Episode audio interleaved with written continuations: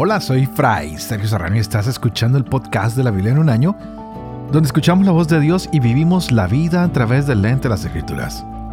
El podcast de la Biblia en un año es presentado por Ascension. Usando la cronología de la Biblia de Great Adventure, edición en español, leeremos desde el Génesis hasta el Apocalipsis, descubriendo cómo se desarrolló la historia de la salvación y cómo encajamos en esa historia hoy. Continuamos con este libro del Éxodo. Vamos a ver las leyes para dirigir a los jueces, a estos hombres que tienen que ayudar a Moisés en su trabajo, algunos a 100, otros a 50, otros a 10. En fin, el capítulo 21 y hasta el 23 veremos todas las leyes que tienen muchos temas, entre ellos la ley del trabajo en cuanto al trato de los siervos, de los esclavos, del asesinato, el homicidio involuntario, si hay un asalto violento, si hay responsabilidad hacia animales propios y cuál es la responsabilidad hacia los animales de los demás, leyes acerca del robo, responsabilidad, resolución, violaciones, idolatría, brujería, wow, de todo, dinero, préstamo, justicia, equidad, la ley, todo acerca de la ley, porque hemos llegado al momento de la alianza. Y después de que Moisés ha llevado a Israel fuera de Egipto, hay una alianza en el monte Sinaí y esta está acompañada por poderosas manifestaciones de la presencia de Dios. Por eso le llamamos una teofanía. ¿Y cuál es esta? Es la presencia de Dios cuando el pueblo oye la voz de Dios y se van a cerrar la alianza con algunos sellos que son especialmente dados a través de ritos. Así que estaremos siguiendo con este contenido de historia de la alianza que se nos va a narrar en los próximos capítulos, que ya se nos viene narrando y nos encontramos nuevamente en los pies del Sinaí, donde se confirma esta alianza, pero es una alianza de amor que tiene Dios con todos aquellos que provienen de Abraham, de Isaac y de Jacob. Y esta pues se nos da a través de Moisés. Y Dios, que quiere que nosotros lo conozcamos más profundamente, que conozcamos los caminos, que ofrezcamos a Él nuestra vida porque Él se nos ofrece como un extraordinario privilegio y entonces debemos obedecer sus leyes para guardar su alianza y Dios nos va a decir que nosotros somos su propiedad de entre todos los pueblos. Bueno, a nosotros no se le dijo a los hebreos en aquel tiempo. Él dice, la tierra toda es mía y ustedes serán para mí un reino de sacerdotes y una nación santa, pero le está hablando a ellos. Pero hoy en día te habla a ti y a mí. Él quiere que tú seas de su propiedad. Así que Dios, aunque sella esta alianza con Abraham, también quiere sellar una alianza hoy contigo. Quiere llevarte tal vez no a los pies del Sinaí, pero a los pies de Cristo. Así que preparémonos para este gran capítulo que tenemos hoy, el capítulo 21, donde vienen los términos de la alianza del Sinaí y conoceremos un poco más de los diez mandamientos. Y después de estos, pues ya veremos más leyes que gobiernan la vida de Israel como nación. Estaremos leyendo, pues, el capítulo 21 del Éxodo, capítulo 14 del Levítico y el Salmo 75. Este es el día 39. Empecemos. Éxodo capítulo 21. Estas son las leyes que les expondrás. Si compras un esclavo hebreo, servirá seis años y el séptimo saldrá libre sin pagar nada. Si entró solo, solo saldrá. Si tenía mujer, su mujer saldrá con él. Si su amo le dio mujer y ella le dio a luz hijos o hijas, la mujer y sus hijos serán del amo, y él saldrá solo. Si el esclavo declara, yo quiero a mi señor, a mi mujer y a mis hijos, no deseo salir libre, su amo lo llevará ante Dios y arrimándolo a la puerta o a los postes de la casa, le perforará la oreja con un punzón y será su esclavo para siempre. Si un hombre vende a su hija por esclava, ésta no saldrá como salen los esclavos. Si no agrada a su señor, al que había sido destinada, éste permitirá su rescate. No podrá venderla a extranjeros tratándola con engaños. Si la destina para su hijo, la tratará como a sus hijas. Si toma para sí otra mujer, no privará a la primera de la comida, del vestido ni de los derechos conyugales. Y si no le da estas tres cosas, ella podrá irse de balde sin pagar nada.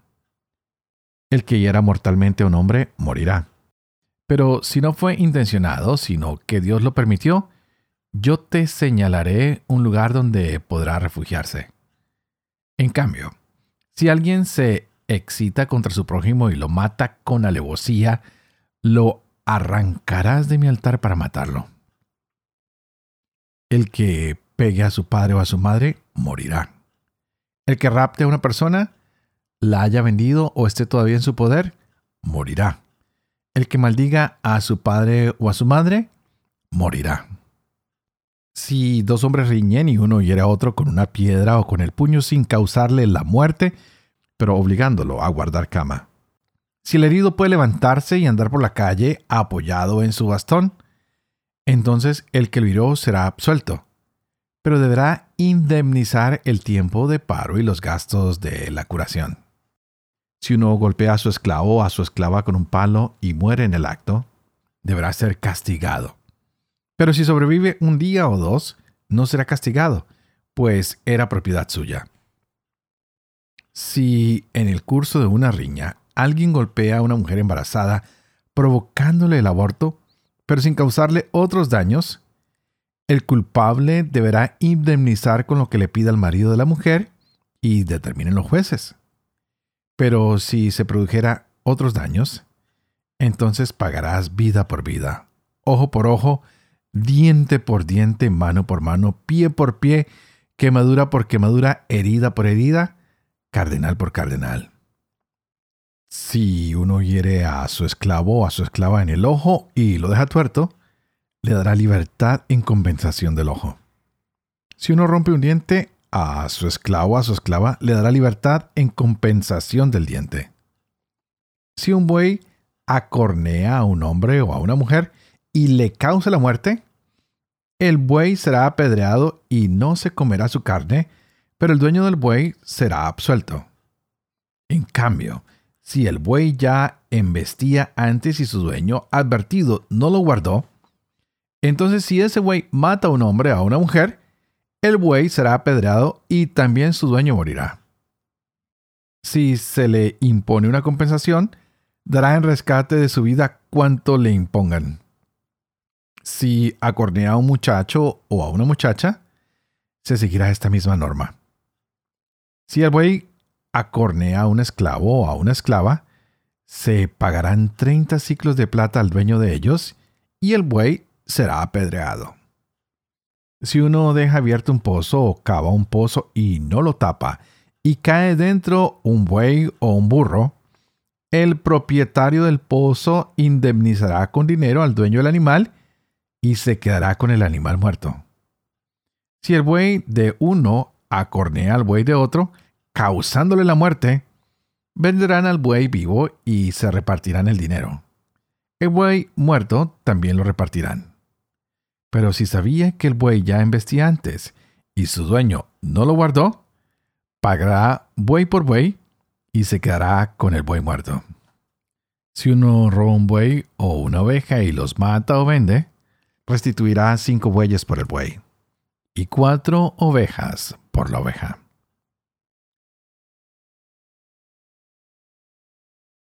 Levítico capítulo 14 Yahvé habló a Moisés en estos términos. Esta es la ley que ha de aplicarse al leproso en el día de su purificación. Se lo llevará al sacerdote y el sacerdote saldrá fuera del campamento. Si tras de haberlo examinado comprueba que el leproso está ya curado de su lepra, el sacerdote mandará a traer para él que ha de ser purificado dos pájaros vivos y puros, madera de cedro, púrpura escarlata e hisopo. Mandará degollar uno de los pájaros sobre una vasija de barro con agua corriente.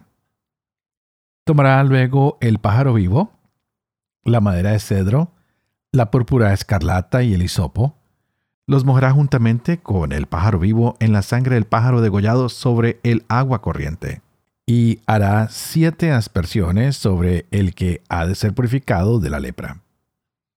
lo declarará puro y soltará en el campo el pájaro vivo.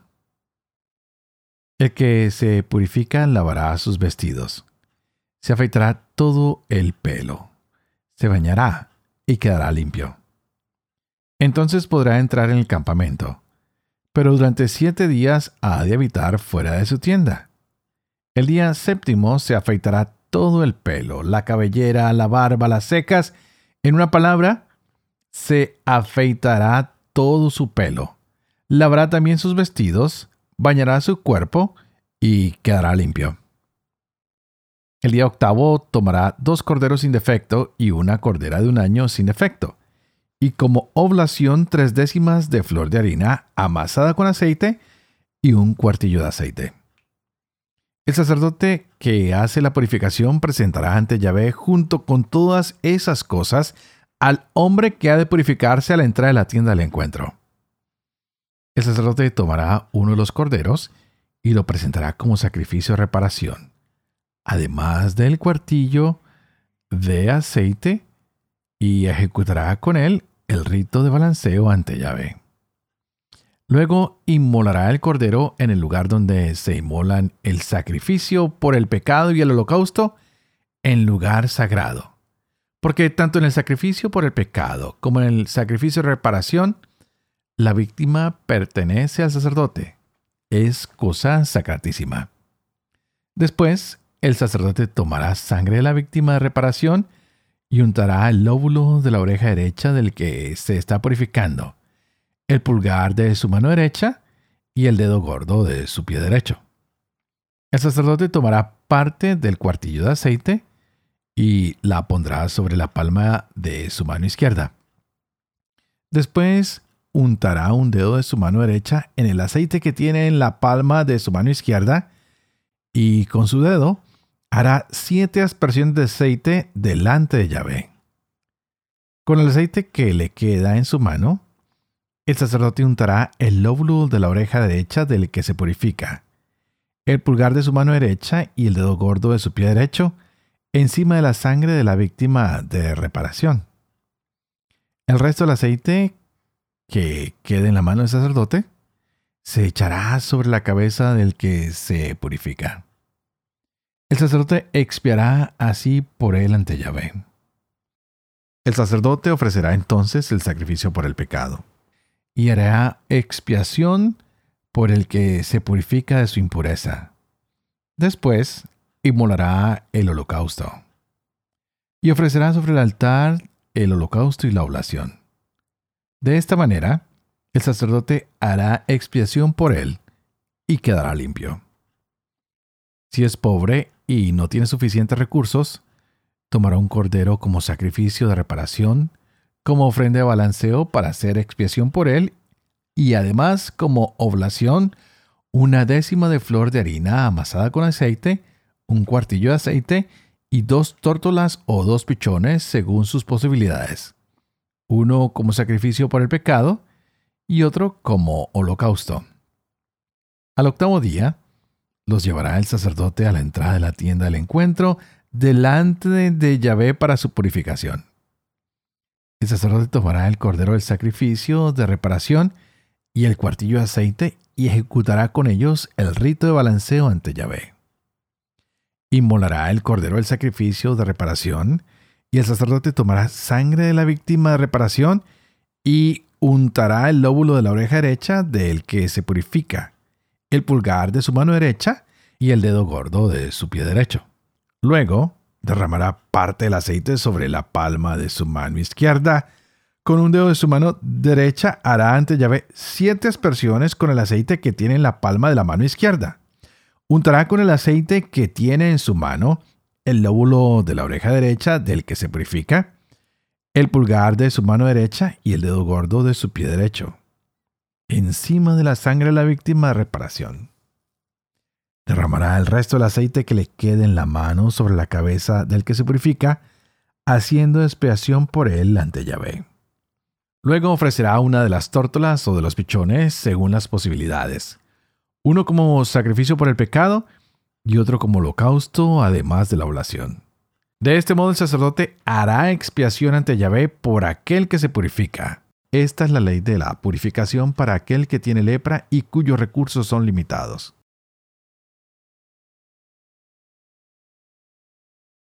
Yahvé habló a Moisés y Aarón en estos términos. Cuando hayan entrado en la tierra de Canaán, que yo les doy en posesión, y yo haga aparecer manchas de lepra en alguna de las casas de la tierra que poseerán, el propietario de la casa irá a avisar al sacerdote y le dirá, ha aparecido algo así como lepra en mi casa. El sacerdote, antes de entrar en la casa para examinar la lepra, ordenará que desocupen la casa, para que nada se haga impuro de cuanto hay en ella. Después entrará el sacerdote a examinar la casa. Si al examinarla el sacerdote observa que la mancha forma en las paredes de la casa cavidades verdosas y rojizas que parecen hundidas en la pared, saldrá a la puerta de la casa y la clausurará durante siete días.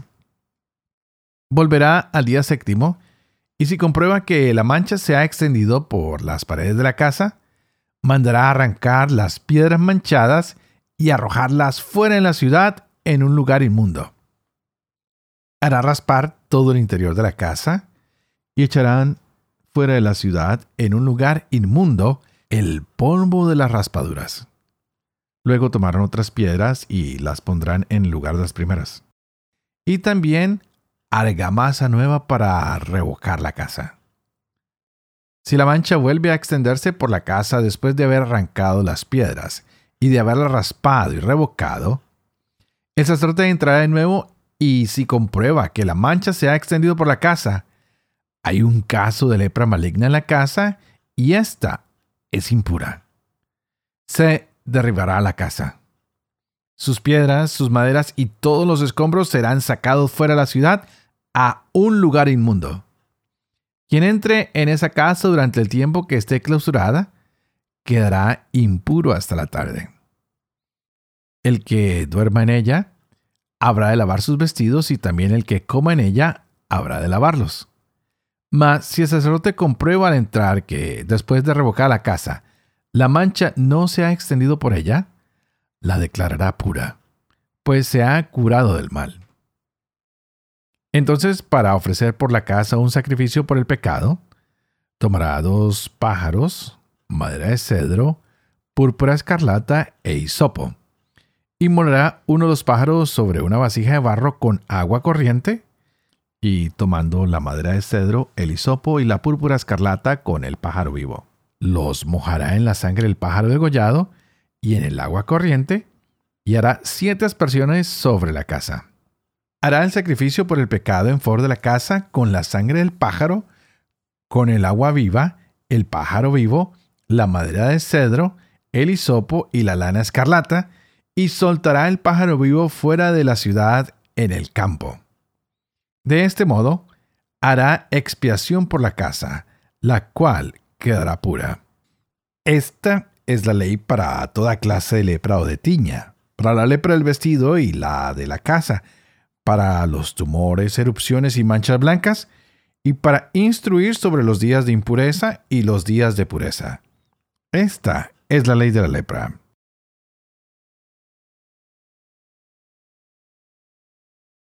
Salmo 75 Del maestro de coro, no destruyas.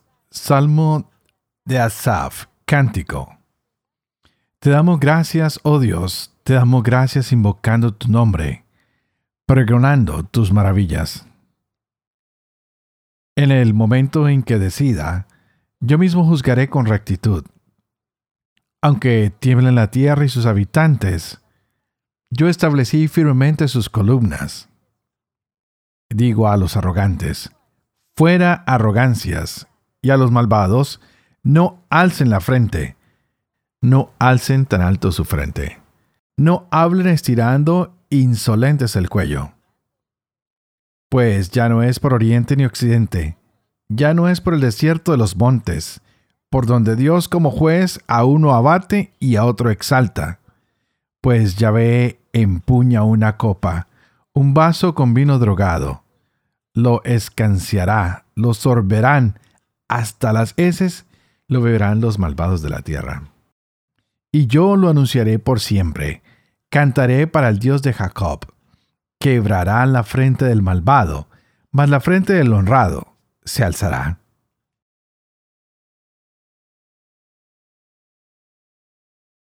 Padre de amor y misericordia. Tú que haces elocuente la lengua de los niños, educa también la mía, e infunde en mis labios la gracia de tu bendición, Padre, Hijo y Espíritu Santo. Y a ti te invito para que pidas el Espíritu Santo, que abra nuestra mente y nuestro corazón, para que podamos gozarnos en esta palabra de Dios que llega hoy a nuestras vidas. ¡Wow! Increíble cómo Dios nos habla tan hermoso y debemos darle gracias e invocar su nombre y pregonar sus maravillas, porque Él no se queda con nada, Él es un Dios justo y ante Él los habitantes de la tierra a veces tenemos que temblar. Y Él nos dice hoy que a los arrogantes, que ya dejemos tanta arrogancia, a los malvados, que no levantemos tanto la frente, que seamos más humildes ante Yahvé, que es compasivo y misericordioso. Y es como lo vamos a descubrir en este día cuando nos damos cuenta de que el capítulo 21 es acerca del valor de la vida humana. En este día nos hemos dado cuenta que Dios pone algunas leyes que van a regular la esclavitud y que van a regular las injurias que tenemos entre los seres humanos. Y este código de la ley pues es muy antiguo, tiene más de 3.000 años y debemos entender un poco que la cultura y las leyes de aquel entonces eran diferentes, las tradiciones eran diferentes. No podemos criticar lo que Dios ordenó o la manera como se hacía porque en ese tiempo pues eran las prácticas del momento. Así que ah, Dios escoge a este pueblo con quien quiere hacer su obra, con quien puede experimentar su amor, su misericordia, pero ellos eran un pueblo con una cultura específica, así como es la cultura de hoy. Yo creo que si sus hombres vinieran a nuestros tiempos y nos vieran pegados de los celulares y más pegados de los animales, de nuestras mascotas, que de nuestros seres queridos, también estarían un poco confundidos, ¿no? Y, lo que tenemos que aprender de aquí es que con estas leyes podemos aprender muchas cosas de la moralidad que tienen la vida las personas en ese tiempo, pues esa moralidad lo único que reflejaba era el temor de Dios. Y por eso hablan de las leyes de la esclavitud. Pero en ese tiempo era la esclavitud era muy dura entre todos los pueblos. Sin embargo, parece que para los hebreos no era lo mismo porque tienen hoy como un espíritu humanitario frente a esa ley de Moisés, a la ley mosaica. Y hay que entenderlo en ese contexto. Dios permite la esclavitud, pero la regula que no puedan hacer las injusticias contra otros como lo estaban haciendo los demás pueblos. Y nos muestra que en ese tiempo de esclavitud había un máximo de seis años y al séptimo año pues el esclavo era dejado en libertad sin tener que pagar nada. ¡Wow! ¡Qué maravilloso! Totalmente diferente al concepto que nosotros conocemos de esclavitud.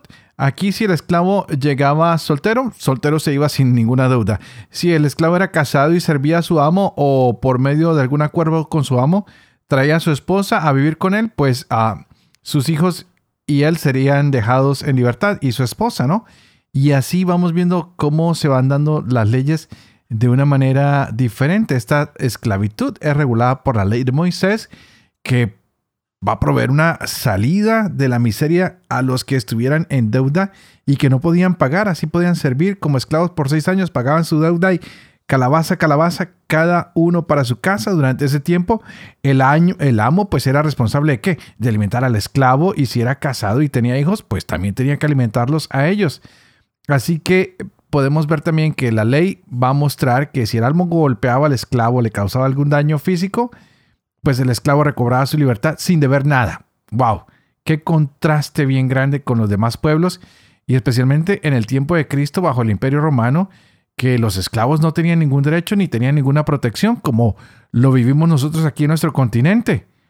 así que vamos a luchar por la libertad de tantas personas que hoy están esclavas del tráfico de blancas, que están esclavas como trabajadores inmigrantes ilegales y los abusan y los usan y reusan y reabusan y nosotros nos quedamos en silencio y no decimos nada. wow, hay, hay, muchas cosas que nos tenemos que replantear. Por eso hoy todas estas lecturas nos invitan a que anunciemos por siempre, que cantemos por siempre a ese Dios de Jacob que siempre quebranta de frente al malvado y que al honrado siempre lo alzará, como decía el Salmo en la última parte. Así que tú y yo a luchar por los intereses de todo el pueblo, que se acabe la esclavitud, que podamos pagar nuestras deudas, que no quedemos humillados para siempre, que podamos recobrar nuestra libertad, nuestra dignidad, que podamos ser gente que es justa con los demás, especialmente con aquellos que por una u otra razón lo han perdido todo y no se han podido levantar, que están luchando por un mejor futuro para ellos, para sus esposas, para sus hijos y que todavía no han podido. Pero antes de irme, quiero recordarles que tenemos un compromiso, el mío, de orar por ustedes y ustedes que por favor oren por mí, para que yo pueda ser fiel a este ministerio que se me ha confiado, para que pueda vivir con fe lo que leo, lo que comparto, para que pueda enseñar siempre la verdad y para que yo también pueda cumplir lo que he enseñado especialmente de darle la libertad a los cautivos, a los presos, a los oprimidos y que la bendición de Dios Todopoderoso, que es Padre, Hijo y Espíritu Santo, descienda sobre cada uno de ustedes y los acompañe siempre. Que Dios los bendiga.